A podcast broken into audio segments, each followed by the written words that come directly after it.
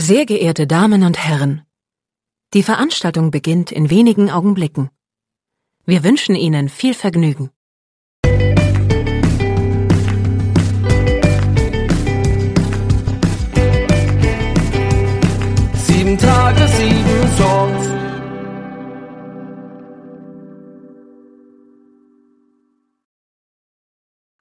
Hallo und herzlich willkommen. Hier ist eine neue Folge von Sieben Tage, sieben Songs. Mein Name ist Matthias. Und mein Name ist Thorsten Wingfelder von Fury in the Slaughterhouse. Hallo Thorsten, schön, dass es so kurzfristig geklappt hat, dass du hier sein kannst. Ihr seid ja äh, jetzt gerade, wo wir aufnehmen, noch kurz äh, in der Phase, bevor das Album rauskommt. Äh, wenn der Podcast draußen ist, ist auch das Album genau. draußen.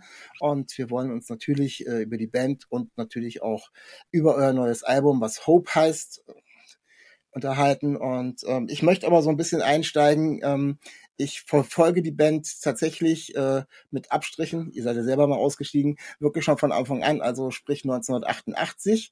Ähm, ich habe da irgendwie in meiner Kiste rumgekramt und habe dann irgendwie, die Hörer, HörerInnen können das jetzt nicht sehen, du kannst es sehen.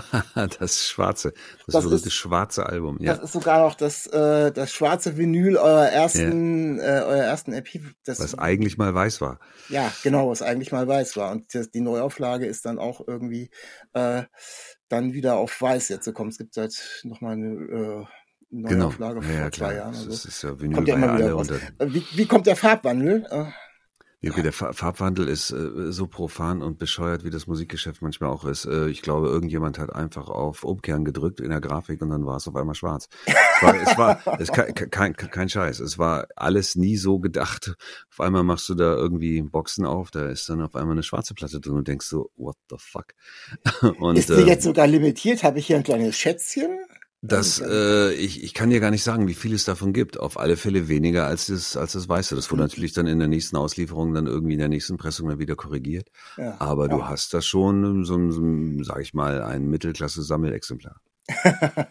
okay, würde ich aber trotzdem behalten. Ähm, ich will da mal ganz kurz, ganz am Anfang irgendwie einsteigen, ähm, weil ähm, ihr wart ja da wirklich noch ziemlich unbekannt, würde ich sagen. Also ich komme, äh, habe in Kassel studiert, komme also noch ein bisschen Hannover äh, nah und ähm, das waren auch so die ersten Auftritte. Ähm, ich habe euch im Kairo in Göttingen das erste Mal gesehen. Alter, okay, und, krass. Ja, das ja, war 88 stimmt. und da habe ich tatsächlich auch äh, vor Ort genau dieses Exemplar erstanden von dieser Vinylscheibe. Äh, und ja, äh, was mich mit euch verbindet, damals aus der Zeit, ist tatsächlich, es gibt ähm, euren Song äh, Time to Wonder kennen ja wohl die meisten Fans, ähm, aber äh, nur auf dieser, diesem Album äh, ist eben diese, diese lange Version. Das war damals so, man stand irgendwo, es gab damals noch Diskos, liebe HörerInnen, also wo man auch richtig noch tanzen konnte, auch zu äh, keiner Dance-Store-Musik und ähm, man stand irgendwo in der Kneipe und dann kam dieses extrem lange Intro. Ähm, und da hatte man genug Zeit, um auf die Tanzfläche zu gehen. Und plötzlich war die Tanzfläche voll. Und das ist eine, was ist das? Eine Radioaufnahme, eine ähm, Fernsehaufnahme?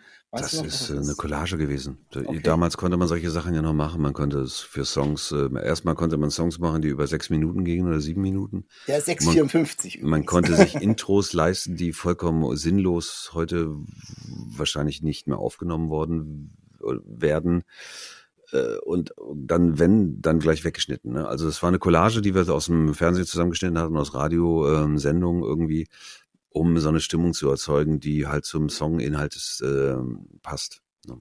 Und also, äh, fanden, fanden das ganz charmant war auch sehr charmant und hat, wie gesagt, äh, euren Fans äh, die große Möglichkeit äh, beschert, ein bisschen Zeit noch zu haben, das Bier auszutrinken oder wegzustellen, bis der Saison losgeht und sie dann auf der Tanzfläche sein konnten. Also das als kleine Anekdote. Ähm, ich bin tatsächlich, und muss ich zu meiner Schande gestehen, ähm, bevor es bei euch richtig, bevor ihr richtig durchgestartet seid, ähm, tatsächlich äh, bei den Konzerten ausgestiegen. Ich habe euch das letzte Mal auf den Open Flair gesehen in 94 und da habt ihr euch danach direkt fast ähm, nach USA verabschiedet und danach, man, ja, ja und dann, mhm. danach seid ihr auch äh, nicht nur international, sondern eben auch hier in Deutschland durchgestartet. Ich glaube, ihr habt nochmal ein ähm, Plattenlabel-Wechsel, das kam nochmal unter einem größeren Label raus und da habt ihr dann so, also zumindestens was die Verkaufszahlen und den Airplay äh, betrifft, richtig durch den Tisch getreten. Ne?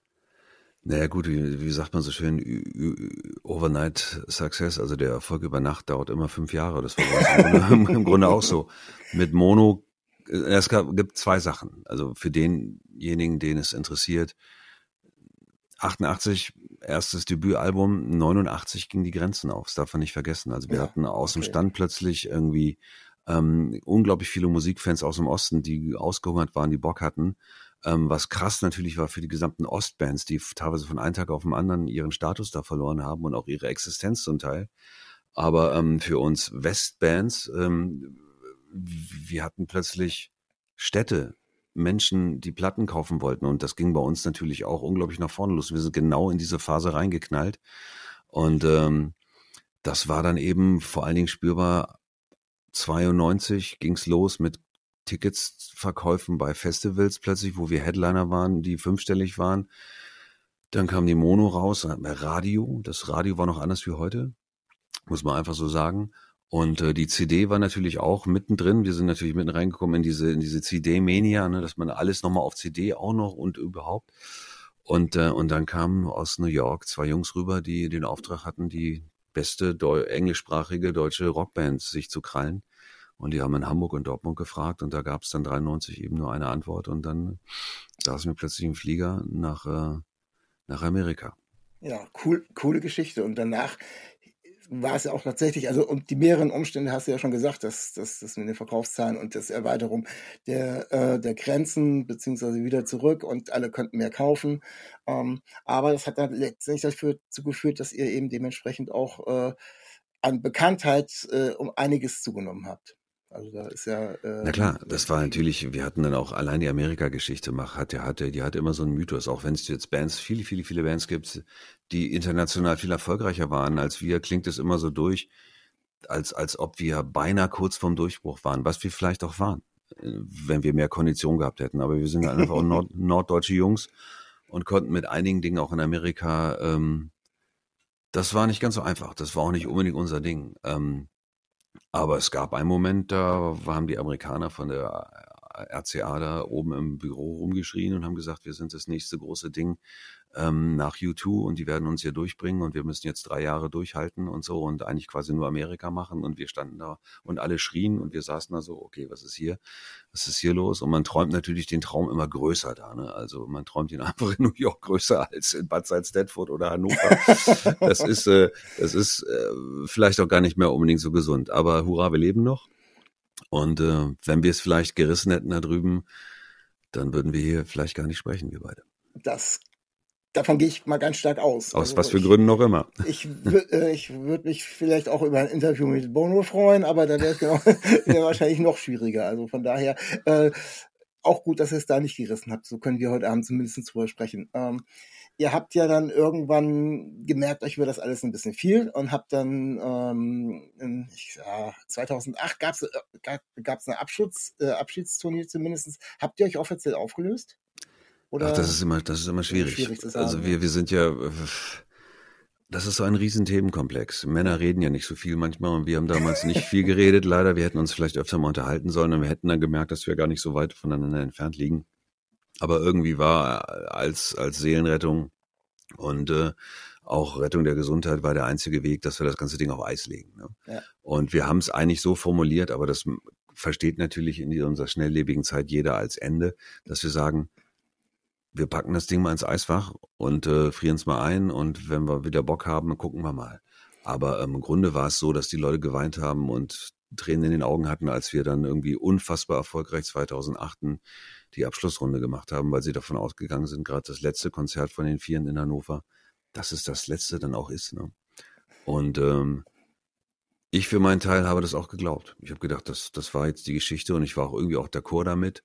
Und dann kam alles ganz anders ja, ihr habt dann ähm, immer mal wieder so, ja, Reunion war es ja nicht, wenn ihr auf, ihr habt euch enteist sozusagen äh, mhm. für ein paar Konzerte. Unter anderem ähm, habt ihr bei der Expo in Hannover, ihr seid in Hannover Band, habt ihr äh, bei der Expo gespielt und ähm, ist, ähm, ja, ja, das ist, ich, ich grätsch da kurz mal rein. Ähm, wir haben einen Freund gehabt, äh, Wolfgang Besumer von Hannover Concerts, und das ist jemand, der in Hannover für die Musikszene unglaublich wichtig war. Der hat ähm, der hat in einer ganz bestimmten Phase mit seinem Partner zusammen, mit Michael und der gesamten Firma wirklich die ganze Hannover Musikszene und Hannover zu einem Ort gemacht, der magisch war. Ähm, und der hat uns irgendwann in Beschlag genommen und meinte, ist ein bisschen unser Mentor ne, und sagte, Jungs, pass auf, ihr vergebt euch gar nichts, ein Konzert zu spielen. Gebt ihm den guten Namen, das Ding wird bumsvoll, ihr habt unglaublich Spaß und ihr habt auch mal wieder die Möglichkeit, euch so ein bisschen aneinander reibend zu reinigen mhm. und vielleicht gut miteinander klarzukommen. Und das wäre eine wunderschöne, eine wunderschöne Sommernacht in Hannover. Und genau das war es auch. Also es war voll, 25.000 Leute. Wir haben das sehr genossen. Wir waren auch gut miteinander, besser als vorher. Und nach dem Konzert kam Wolfgang, meinte da, wir haben das jetzt Klassentreffen genannt und Klassentreffen macht man alle paar Jahre und ich möchte jetzt, dass ihr mir das hier unterschreibt, quasi nur unter uns Freunden, dass ihr ein zweites Klassentreffen macht, weil ich möchte, dass ihr als Band überlebt. Das haben wir unterschrieben und äh, habt es auch noch gemacht, ja. Ah ja, aber unter traurigen Voraussetzungen, weil ich glaube, anderthalb Jahre später ist er verstorben, urplötzlich ja. im Garten umgefallen und das war krass. Und sein Nachfolger Nico Röger hat dann das Erbe angetreten und hat dann ähm, das Klassentreffen 2 gemacht und das hat uns komplett überrollt, weil es war eben dreimal die TUI Arena damals oder jetzt ZAG Arena ausverkauft ähm, und zwar okay. schnell, richtig schnell. Und ähm, das waren tolle Konzerte. Das waren Gottesdienste, das war, und da haben wir bei den Proben, waren wir das erste Mal wieder so, dass wir entspannt waren, wir haben geredet und haben Witze gemacht, sind essen gegangen zusammen, waren im Kino, haben gebrabbelt, haben das irgendwie wirklich genossen. Martin Hoch ist dazu gekommen, wir haben den Sound ein bisschen erweitert und wir waren vollkommen überfordert geschäftlich. Total. Ne, ich brauche dir die Details nicht erklären, was dann so, so 36.000 Tickets, das ist, äh, da gibt's Sachen, Dinge und das haben wir alles irgendwie so ein bisschen rumgeschangelt, mitgemacht und irgendwann kam ich habe immer meinem Bruder Kai noch die Band Wingfelder auf Deutsch. Ja, und ja. die wurde gemanagt damals oder betreut von Holger Hübner. Holger Hübner, einer der, der jetzt gerade im Fernsehen ist, auch auf RTL Plus als Legend of Wacken, einer der beiden Wacken-Erfindermacher. Äh? Und Holger hat uns irgendwann gefragt, Jungs, kommt ihr eigentlich klar? Seid ist das irgendwie so, nein. Ja, pass auf, ich gucke mir das mal an, das mache ich jetzt mal kurz. Und dann hat er sich das angeguckt, hat ein paar Sachen gerade gezogen und fragte dann irgendwann, sag mal, seid ihr eigentlich doof? Wollt ihr, das war's jetzt oder drei Konzerte? und wir so, äh, und er so, pass mal, ich mache mal, ich, ich mache mal, ich mache mal ein paar Angebote. Wir gucken mal, was, schau einfach mal, ihr müsst einfach euch mal locker machen. Und dann kamen Angebote rein, wo ich dann echt mit Schrecken festgestellt habe, was für große Dinger er am Start hat.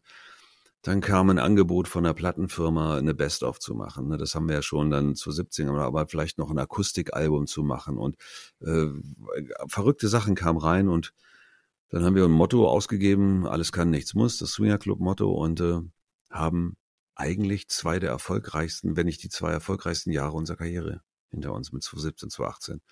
Und Holger hat uns da mit seinem Team durchgeführt und wir hatten unglaublich Spaß.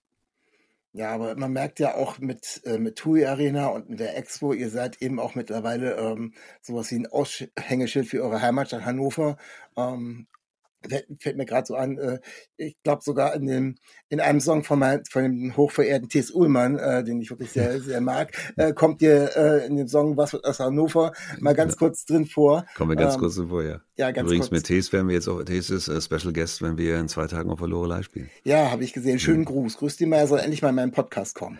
das sage ich ihm, das werde ich sehen. Sage ich ihm das auf alle Fälle. Ich versuche schon auf allen ja. Ebenen. Ich habe auch schon einige von seinem Label hier im Podcast gehabt. Ja. Ich versuche mit allen Tricks und Kniffen äh, mhm. irgendwann in meinen Podcast kommen. Aber ähm, okay, wir, wir sind ja auch hier, um zu gucken, wie es weitergegangen ist mit euch. Ihr habt euch dann ja offiziell, äh, habt ihr ja auch ein neues äh, Album dann irgendwann rausgebracht. Und das war genau, auch genau. Holger saß irgendwann mal neben Vincent Sorg, glaube ich.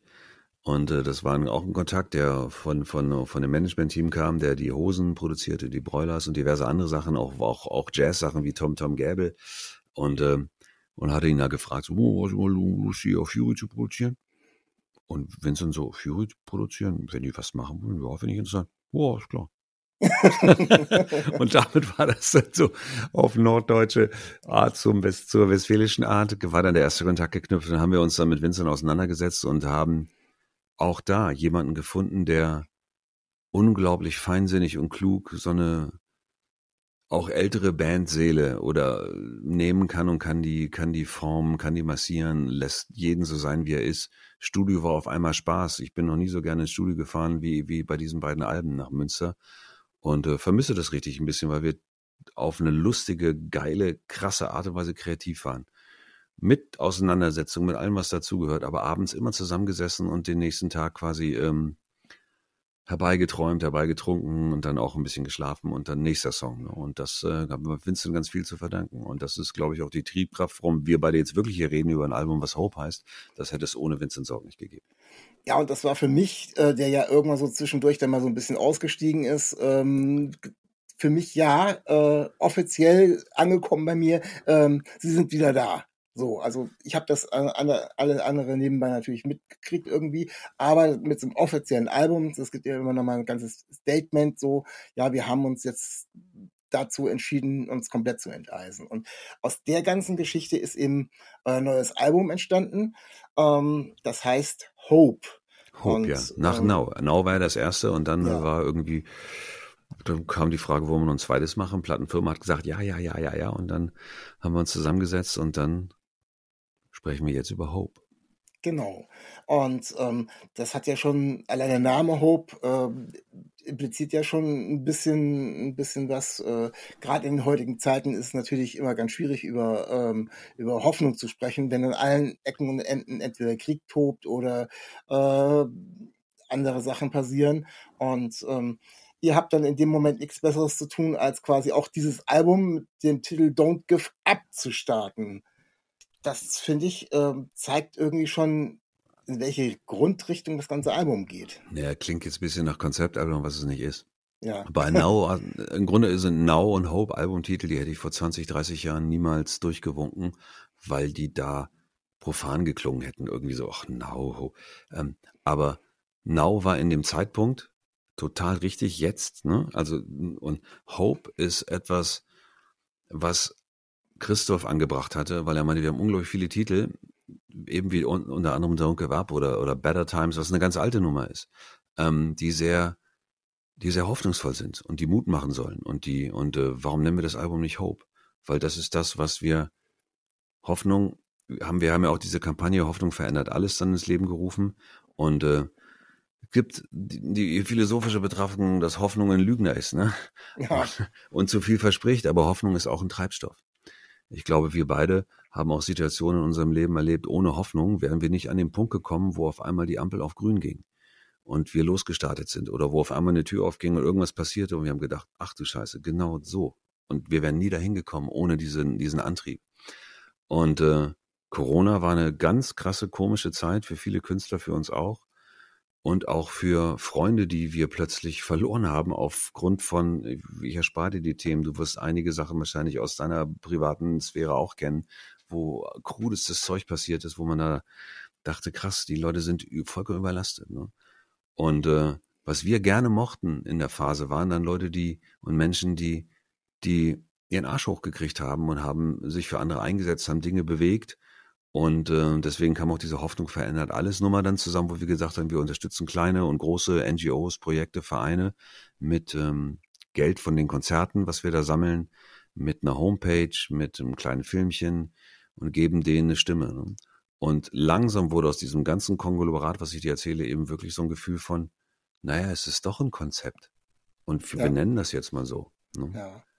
Äh, für alle, die äh, das genauer noch verfolgen wollen, also das, ähm, der Hashtag eigentlich ist Hoffnung verändert alles, findet man auch nochmal extra äh, auf, im Internet auf der Fury-Seite mhm. und ähm, da wird das alles nochmal ganz genau erklärt, welche, auch welche Projekte das sind und warum ihr das macht und ähm, finde ich ein total ähm, klasse Thema, vor allem in, den Zusammenhang mit, mit so einem Album, was erstmal zumindestens, wenn man so äh, im Nachhinein betrachtet und ihr auch versucht habt, so diesen Titel zu finden, doch viel Hoffnung versprühen soll, zumindest. Naja, und vor allen Dingen auch dich vielleicht ins Tun bringt. Klar, da sind Projekte dabei wie Dunkelziffer e.V. in Hamburg, der eben, wo es, wo es um Missbrauch geht, Missbrauch von Kindern und, und, und alles, was damit in Zusammenhang steht. Ne? Und viel, viel Hilfe ist natürlich ein Thema, wo die Leute dann gerne auch mal spenden und weggucken, weil es einfach auch echt schmerzt muss man so sagen. Aber es gibt eben auch ähm, den Trägerverein Freibad Klenze, der ganz ehrenamtlich versucht, ein altes Freibad in einer, in einer ländlichen Region am Leben zu erhalten, was ein Lebensmittelpunkt ist, quasi für die Kinder,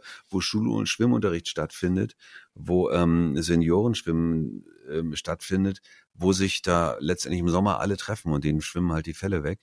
Ähm, und das ist eine Sache, die, das kennt jeder. Das es ist äh, jeder, der irgendwie ein bisschen ländlicher wohnt, kennt das.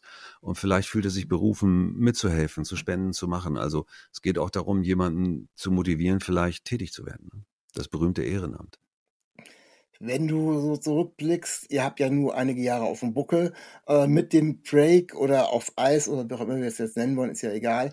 Ähm, haben sich die Rollen in der Band, die Verhältnisse in der Band äh, stark geändert? Äh, oder ist das, seid ihr wieder zusammengekommen oder ist da ganz viel im Fluss gewesen? Es verändert sich immer viel. Du bleibst, wir bleiben alle nicht so wie, du wirst nicht derjenige sein, der du vor zehn Jahren warst. Also die Wahrscheinlichkeit ist gering. Ähm, es hat sich natürlich was bewegt. Es sind Leute ein bisschen weiter weggeschwommen, die hat man versucht wieder zurückzubekommen und das hat man auch geschafft. Ähm, es sind Schicksalsschläge passiert bei dem einen oder anderen. Daraus hat sich vielleicht ergeben, dass man bestimmte Sachen nicht mehr machen möchte. Aber was sich auf alle Fälle verändert hat, ist die, also dass wir ein Gefühl für unsere Chemie haben. Ja. Für unser, für unser Team, sage ich mal. Und dass wir, dass wir ein bisschen darauf achten, dass es uns allen gut geht dabei. Und äh, dass wir schon ja gemerkt haben, auch als der Erfolg da war und als der Erfolg groß war, und der war zwei, drei Jahre lang richtig groß oder vier, fünf Jahre lang, und dass Erfolg kein Freund ist. Ne? Das ist nicht dein Buddy, der dir durch die schweren Zeiten hilft, sondern das ist jemand, der schubst dich überall hin und du musst dich richtig wehren und, äh, du musst lernen, damit zurechtzukommen.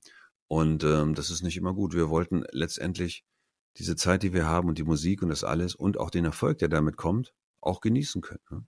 Aber wir sind natürlich egomäßig nicht mehr so abhängig davon, dass wir es wie mit 18 haben wir diesen Traum, wir müssen irgendetwas schaffen, unbedingt. Ne?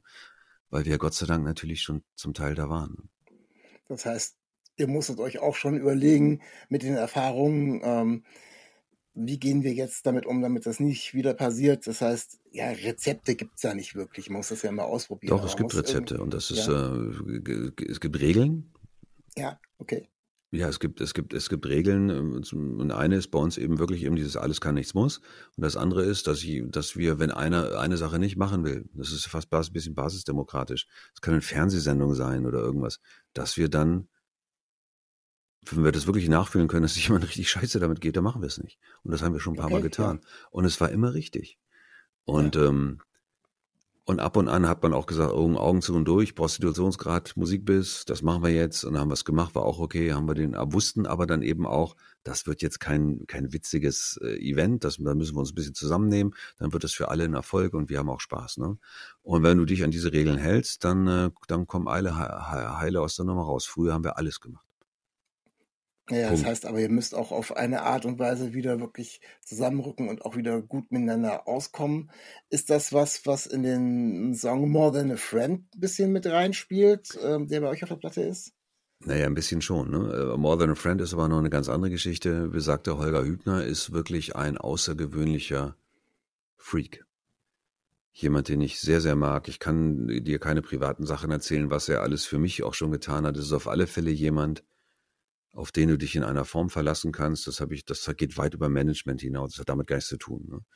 Der ist wirklich ganz schnell da bei Themen, auch privaten Themen, und er hat alles auf, auf dem Schirm. Ich weiß gar nicht, wie er das macht, und äh, ich hoffe, dass er das noch ganz lange kann und dass es ihm gut damit geht. Er hat einfach aber auch alles, und dem kann man nichts schenken. Das ist verrückt. Der kennt alle. Das ist ich, und ich habe auch ähm, jemanden mal getroffen, ähm, einen guten Kumpel von uns, äh, Federico. Mit dem habe ich das erzählt, weil wir beide Holger kennen und wer, er hat sich totgelacht, weil er meinte, ich habe genau das gleiche Problem.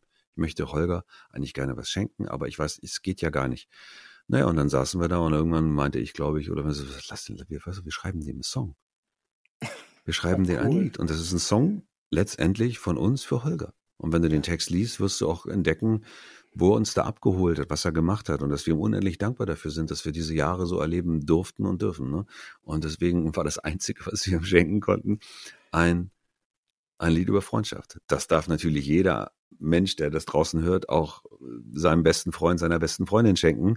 Aber die Entstehungsgeschichte ist eben, dass wir die Ersten sind, die den Song verschenkt haben.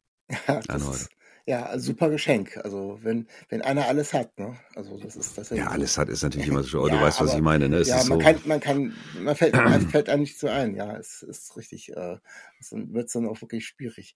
Ähm, bleiben wir noch ein bisschen logischerweise bei eurem Album. Ähm, ich habe da jetzt ja so ein paar Mal ähm, drüber, auch ein paar Songs intensiver gehört und ähm, welcher so ein bisschen mich als allererstes gecatcht hat, äh, weil er ähm, auch wieder ein bisschen anders ist äh, von, von dem, was man so von euch kennt, ähm, ist der Song Ghost in the City. Ghost in the City, schön, ja. Bisschen an, angelehnt an Every Generation und ganz krude Stimmung, ne? Ja, ja genau. ist, ist ein klarer Albumtrack. genau, ist ein ganz klarer Album, Albumtrack und er hat ähm, tatsächlich so, ja, ist, er ist at vom Atmosphärischen irgendwie am dichtesten, so wie, was ja. man so in aller Kürze so von den ja. ganzen Songs, wenn man sie unterscheiden mag und versucht zu beschreiben. Ähm, ihr habt, arbeitet auch mit einigen Sounds drauf und alles im Hintergrund ist dann immer noch mal wieder etwas und äh, erzählt da einfach so eine, so eine Geschichte und ähm, äh, ist dann, wenn man das mit, mit anderen Songs und auch mit den meisten äh, eurer Songs ähm, vergleicht, sticht es dann schon tatsächlich heraus und macht dann auch, wo man denkt, ja, okay, da kommt dann immer noch wieder, äh, kommen wieder neue Ideen, man probiert aus. Ähm, das finde ich schon, ähm, finde ich schon ganz klasse. Also der hat ja, das, das ist halt auch viel Vincent Sorg. Das war ein Song, witzigerweise, wo er nicht so einen Zugang zu hatte, wo er aber dann irgendwo sich drauf eingelassen hat, wo wir uns sonst immer auf ihn einlassen, hat er sich im Umkehrschluss eingelassen, lass mal, lass mal auf die Reise gehen, wo der Song so hinkommt. Und dann haben wir so einen Sound entwickelt, so ein Gefühl von, von A. Und das ist äh, total schön. Also da, da ist, äh, mag ich auch sehr. Aber wie gesagt, klarer Albumsong. Ja, ganz klarer Albumsong. ähm, ähm, eine andere Sache, äh, ich wollte ganz am Anfang zuerst mhm. drüber sprechen, dann dachte ich, ist schon so viel besprochen worden. Ähm, der Name Fury in the Slaughterhouse, da gibt es ja die verschiedensten Theorien mit, geht es jetzt um das Pferd oder geht es wirklich nur um die Wut? Äh, aber äh, wenn ihr damals am Anfang, ähm, als ihr euch ein äh, Album, äh, den Albumnamen, den Bandnamen überlegt habt, äh, gewusst hättet, ihr würdet irgendwie, ihr wird ja oft nur noch Fury genannt, äh, ihr würdet ja. irgendwann mal äh, wohlweislich vielleicht nach einem Pferd benannt. Hättet ihr das gemacht? Ähm, ich, äh, äh, um es mal klar zu sagen, also ich fand den, der Name ist wie ein Unfall entstanden. ja, ist, ist einfach so. Wir brauchten dann einen Bandnamen und Rainer hat Kai angerufen. Die Geschichte ist ja bekannt und Kai war auf einer Party und meinte, Alter, lass mich in Ruhe hier, nenn die Band, schreib irgendwas drauf, Bibu jagt den Schlotterklaus, Boomer bei 20 Uhr der Fury in the Slaughterhouse und Rainer hat dann einfach C genommen. und ähm, ist ein Name, der berühmt äh, geworden ist, dadurch, dass man, wenn er mal drin ist, ist er auch drin. Ja. Ich hätte ähm, gerne The, The, The Fury oder Fury hätte ich gerne als Kürzel viel, viel lieber gehabt, weil es natürlich einfach knackiger ist. Ne?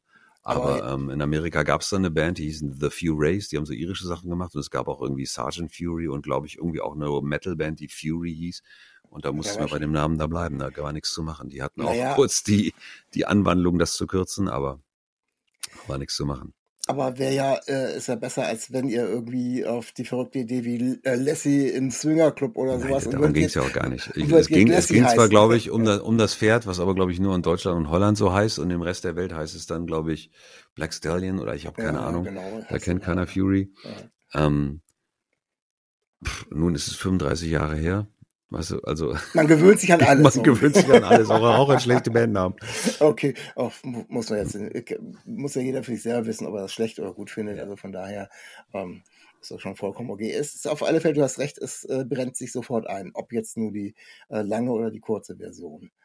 Ähm, ihr habt euch, äh, ja, also in meinen Augen immer mal ab und zu äh, Vergleiche zu U2, also jetzt musikalisch gar nicht unbedingt, aber ähm, auch mit dem, mit dem Thema Pathos auseinandersetzen müssen. Also ich weiß das von früher, dass da irgendwelche Leute ankamen und, ah nee, da, da trieft es ja extrem und das ist jetzt vollkommen überzogen. Und ähm, Och, na ja. Ja, es trieft. Ja, ja, ich nehme jetzt mal Sachen auf, die, ah. die ich so irgendwo mal äh, aus den verschiedensten Musikzeitschriften ja, aufgegriffen habe. Und ähm, wie geht er mit dem Thema Pathos um? Also ich frage es genau deswegen, weil ähm, ihr habt einen Song geschrieben, der heißt So Are You. Hm. Äh, für mich ist das schon, ja, also wenn ich es jetzt irgendwo einhöre, ist, wenn man sich genau übernimmt, äh, überlegt, um was es da geht und so weiter, es ist ein, ein Friedenssong, eine Friedenssong. Das ist ein Friedenssong. Ja, der ist auch genau. gar nicht von uns, er ist von, von, von unserem äh, Wingenfelder Bassmann und Multiinstrumentalist Volker Richin, jetzt hier Three Miles to Essex, der auch viele Konzerte hier supportet ähm, mit, seinem, mit, seinem, mit seiner ersten EP. Ähm, und genau, es ist ein, er hat ja auch genau an, als der Ukraine-Krieg anfing abends, war er irgendwie so vollkommen entkräftet und sagte, das kann alles nicht wahr sein.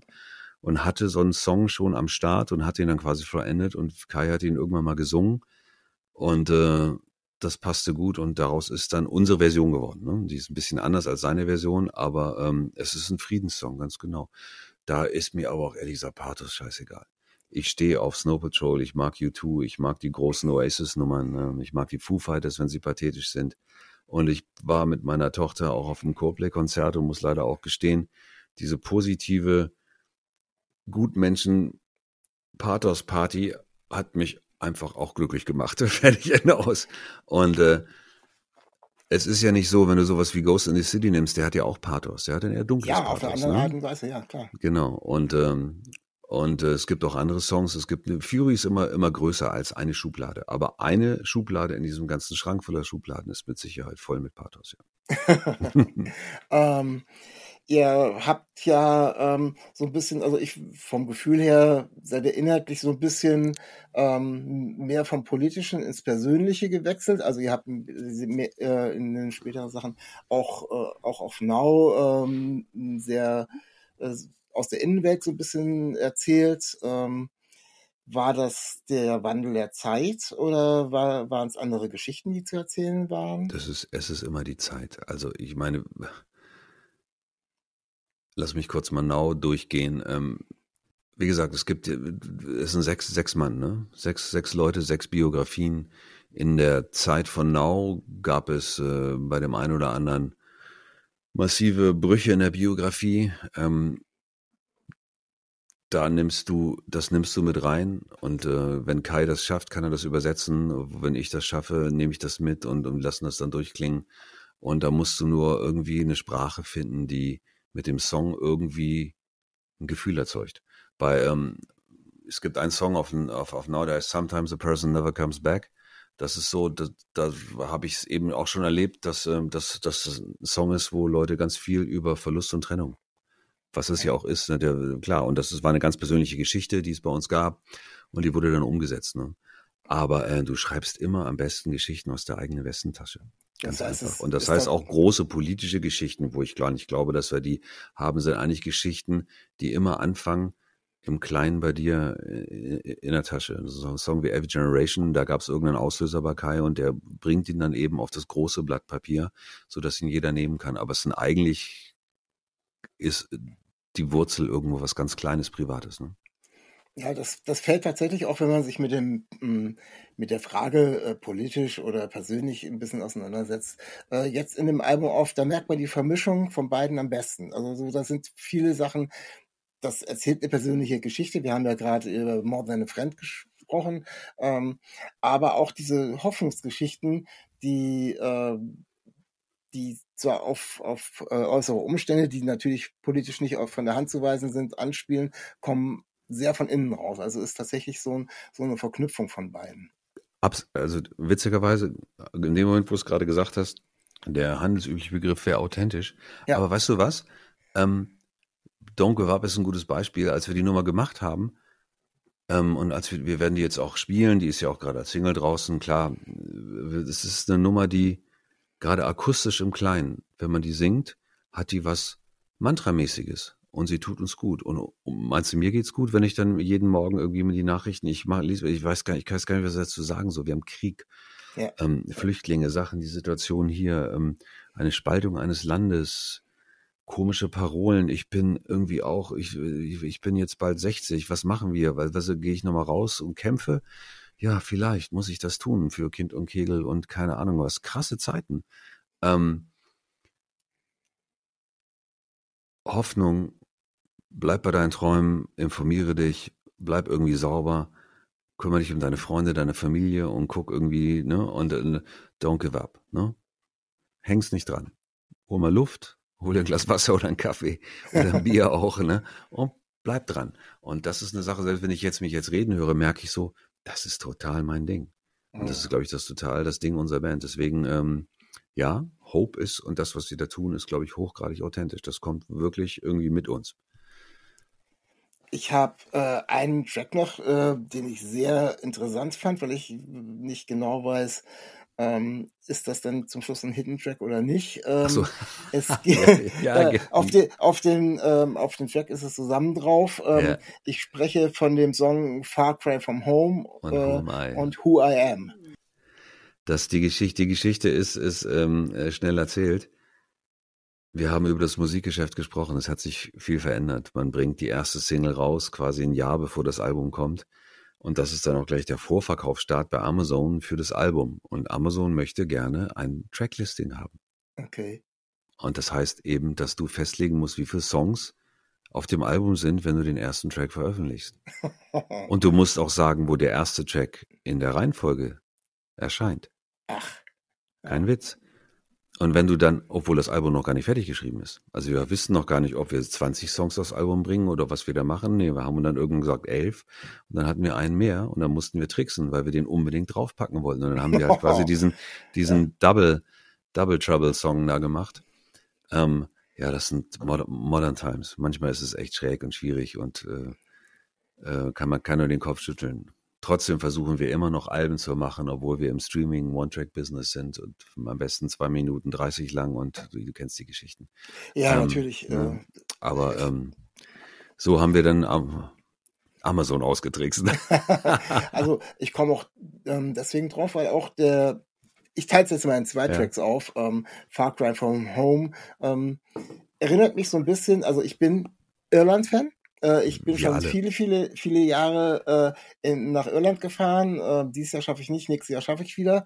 Und der hat so ein gewisses irisches Flair. Total. Ist so ein bisschen wie so ein irischer Tresensong. Ähm, wird dann auch erst die Akustikgitarre, wird dann irgendwann zu so einem Singalong äh, und ähm, am Ende hört man auch tatsächlich irgendwelche Kneipen. Die Kneipe, genau. Ne? Ja, ja. Man hört die Kneipe im Hintergrund. Als, und, als, ähm, als quasi Übergang zum anderen, ne? genau. Genau, als mhm. Übergang zum anderen Song. Und das äh, hat mich total abgeholt, weil das war jetzt so eine, eine Geschichte, so das kann ich so von euch nicht. Und da, oh doch, wir haben doch viel, wir haben doch schon viel, viel Sechsachtel und solche Geschichten. Ja, aber, aber, aber ähm, diese, diese Erinnerung an Irland. Ich sag, aber du ich darfst nicht vergessen, wir waren 88, waren wir mit den Pokes unterwegs. Wir waren Support für die Pokes und das hat uns äh, also riesiger, also ich war damals in Schockstarre vor dieser Band, weil das äh, und auch vor der Kaputtheit von Shamegone, das war ja quasi die Zeit, wo er dann irgendwo wirklich irgendwie in Japan dann ein paar Monate später irgendwie sich blau angemalt hatte und war dann weg. Ja. Ähm, das war eine Sensation. Ich, also das war alles, war alles ganz anders, wie ich das kannte und es war irgendwie krass und äh, ich mochte diese Musik und ich mag auch Irish Pubs und ich mag diese Kultur des wir singen alle zusammen, auch wenn ich gar nicht derjenige bin, der so als erster da, weißt du, ich gib mir eine Ukulele, äh, keine Ahnung. Aber dieses Lebensgefühl ist total meins. Und wenn es noch ja. zwei Städte gibt, in denen Fury damals auf dieser Großbritannien oder, oder England oder UK Tour ähm, wirklich zu Hause war, dann war das Dublin und Glasgow. Ah, ja, das war krass. Das war so. Ja. In Dublin haben wir leider nicht gespielt, aber diese Stadt war so. Ich habe gesagt, wir müssen hier spielen. Und in Glasgow haben wir gespielt und die haben uns ähm, als Supportband damals ähm, trotzdem halb halb um die Stadt getragen. Die waren, das war sowas von zu Hause. Und ähm, doch, da sind wir. Und die norddeutsche Mentalität der, der Volksmusik, die, die ist ja gar nicht so weit weg davon. Ne? Nee, das stimmt. Und, ja. äh, und äh, da, das ist, ähm, da würde ich gerne viel mehr machen mit den Jungs. Ja, ja, also mhm. macht das, kann ich euch nur empfehlen. also wie gesagt, ich, äh, ich lieb's, also äh, einfach wegen meiner mhm. Irland-Verbundenheit. Ich höre natürlich ganz viel andere Musik auch, aber egal wie, wenn ich da die ersten Töne höre oder sowas, dann ist sofort, da kommt das Kribbeln, da catcht irgendwie, catcht mich das irgendwie und dann äh, würde ich am besten äh, in der Zukunft sein, wo man doch beamen kann und von einer Sekunde auf der anderen dann irgendwo da auf der grünen Insel äh, auf einer Tippe steht und äh, einfach nur aufs Meer guckt. Also von daher, oder eben im Pub singt und äh, sitzt und mit den Leuten singt. Also, ja, Beides hintereinander. Und, ja, und dann kommt eben nach dem ganzen Biergeräuschen von der Kneipe kommt eben dieser harte Break, wo er euren äh, letzten Song da eben noch ran ähm, getackert hat, quasi genau. um Amazon.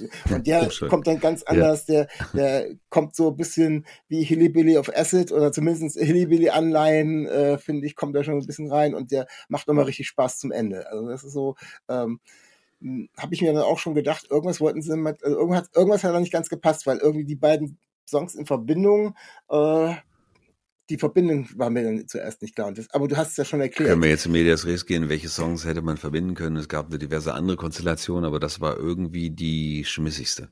Ne? Und die, die einzig machbare. Ja, leider wirst du dazu gezwungen, dann irgendwie Lösungen für Probleme zu finden, die du eigentlich gar nicht haben wolltest, die du vorher auch nicht hattest. Aber, ja. ähm, aber äh, die spielen wir live auch so hintereinander, witzigerweise. Ja, macht ihr das? Ja. Habe. ja, ja, das ja. kommt relativ, das ist schön, das ist total geil. Zwar immer ein bisschen irgendwie, weil Far Cry from Home ist wirklich so fast schon die Feuerzeuge-Nummer geworden, obwohl die Leute die ja noch gar nicht kennen. Ja. Ähm, die wird dann im zweiten Refrain auch schon mitgesungen und oh, man, die Leute sind ganz, ganz ähm, haben und fühlen sich gut und dann kommen wir mit der nur um die Ecke und dann ist so ein bisschen so, okay, alles klar. Ja, aber vom, vom Singalong zum äh, richtig Abdancen, äh, das war, ist, ist ja gar nicht so weit. Also die Stimmung ist schon mal Wollte ich gerade sagen, Punkt, ne? funktioniert natürlich alles gut. Ja, total mhm. klasse. Ähm, äh, ich will gar nicht so groß über das äh, große böse C-Wort Corona sprechen, äh, eigentlich nur ganz kurz, ähm, weil ich eine, eine äh, Frage auf die Schnelle bekommen habe, nachdem äh, mein Neffe irgendwie euch irgendwann gesehen hat während Corona äh, und die waren dann irgendwie so in Gatter eingepfercht wie Kühe, weil sie versucht haben, so viele in, ja, in, in Fritzlar, Fritzlar, in Fritzlar war das, genau. Und er äh, hat gesagt, wenn du Zeit hast, frag doch mal, äh, wie ihr das empfunden habt. Ja, das ist äh, gar nicht so leicht zu beantworten. Corona ist ja für einige Künstler irgendwie quasi dann eben die personifizierte Bremse gewesen. Ähm, wir haben im ersten Jahr Autokonzerte gespielt in Hannover, ich glaube zwei oder drei. Ähm, das war skurril, ne? weil du ja quasi, ja. gibt ja keine Anlage, sondern es wird ja per Frequenz und Live-Mix in die Autos übertragen. Da stehen ja, kriegst auch kein Feedback. Oder die Autos wackeln. Doch, ah, das ja? ist ja, man, man, äh, das war auch das Interessante, das Experiment mal zu wagen, was geht denn da? Ne? Kai und Christoph sind dann irgendwie vorher rausgegangen und haben dann die Scheiben auch gewischt und so, die Leute konnten es gar nicht glauben. Wir hatten allerdings auch so, ein, so, ein, so, ein, so, eine, so eine Art Zoom-App fürs Handy, die haben wir dann bekannt gegeben auf der Leinwand, da konnten die Leute sich aus ihrem Auto auf die Leinwand dann, also ne, also die ja, konnten dann ach, hinten, cool, ja. haben es dann umgedreht und da waren die, da gab es dann die dollsten Geschichten von Sushi-Bars über Sexerlebnisse und oder zu viele Leute in Autos. Aber die haben Lichthupe, die haben gewackelt, die haben äh, Hände raus und alles, was erlaubt oder nicht war oder keine Ahnung was. Das war schon schön. Das waren schon Konzerte, die, die irgendwie außergewöhnlich Spaß gemacht haben. Muss man jetzt nicht jeden Tag haben, aber der Event dabei gewesen zu sein für alle war, glaube ich, toll. Dann kamen die Strandkorbkonzerte. Ne? Und zu den Strandkorbkonzerten gab es ja eben auch die Dinger in Fritzlar, die haben es eben so gelöst, dass sie eben so, so Boxen gebaut haben, ja. um den Abstand zu gewahren, wo dann die Parteien, vier oder fünf Leute durften da drin sitzen, dann mit Getränken und allem sitzen konnten. Da haben wir zwei Tage gespielt. Das war, ähm, das war auch toll. Und es war deswegen toll, weil wir spielen konnten. Ja, und okay, wir konnten das. das. Ja. Helge Schneider hatte seine, seine Probleme damit gehabt, andere, andere auch. Für uns war das ehrlich gesagt okay. Wir haben in Rosenheim zum Beispiel oder in Bremen Wahnsinnskonzerte gespielt. Und die Leute stehen natürlich auf. Und für uns war das als, und die Bühne ist sehr hoch. Du musst dir mal denken, bei diesen Strandkorbkonzerten, der letzte Strandkorb musste ich noch sehen. Das heißt, die Bühne war teilweise 16 Meter hoch. Ne?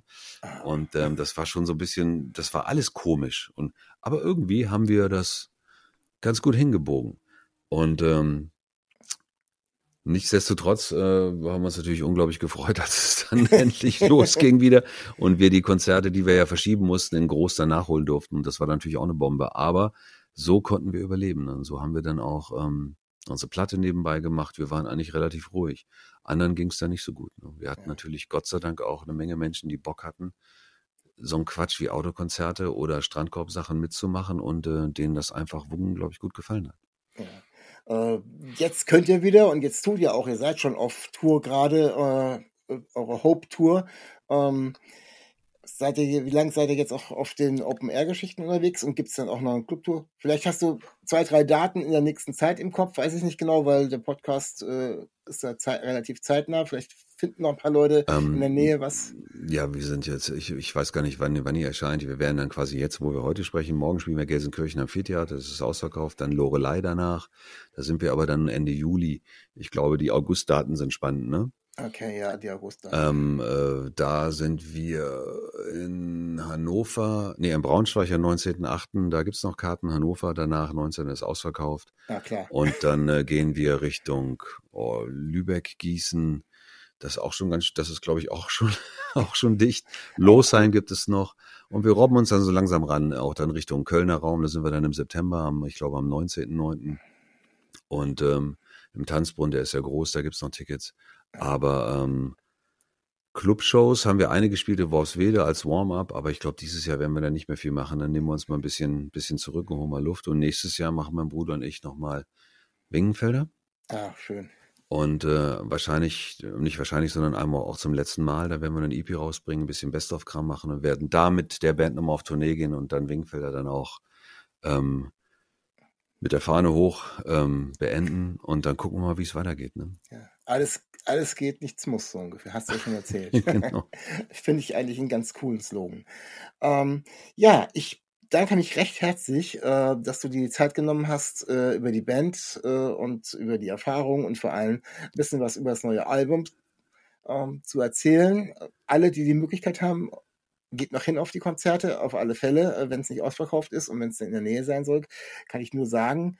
Ähm, ansonsten dir vielen Dank und ähm, den Hörerinnen bleibt mir nicht viel anderes zu sagen als bleibt gesund und auf Wiederhören. Aber bevor ich das sage, das ist nochmal mein Schlusswort, möchte ich noch mal eins ganz schnell loswerden, weil ich möchte euch allen, ihr dürft es euch gerne irgendwo auf eurer Lieblingsplattform dann irgendwie nachhören, noch verkünden, was denn mein liebster Fury-Song ist. Und das ist äh, vom ersten Album äh, Kick It Out.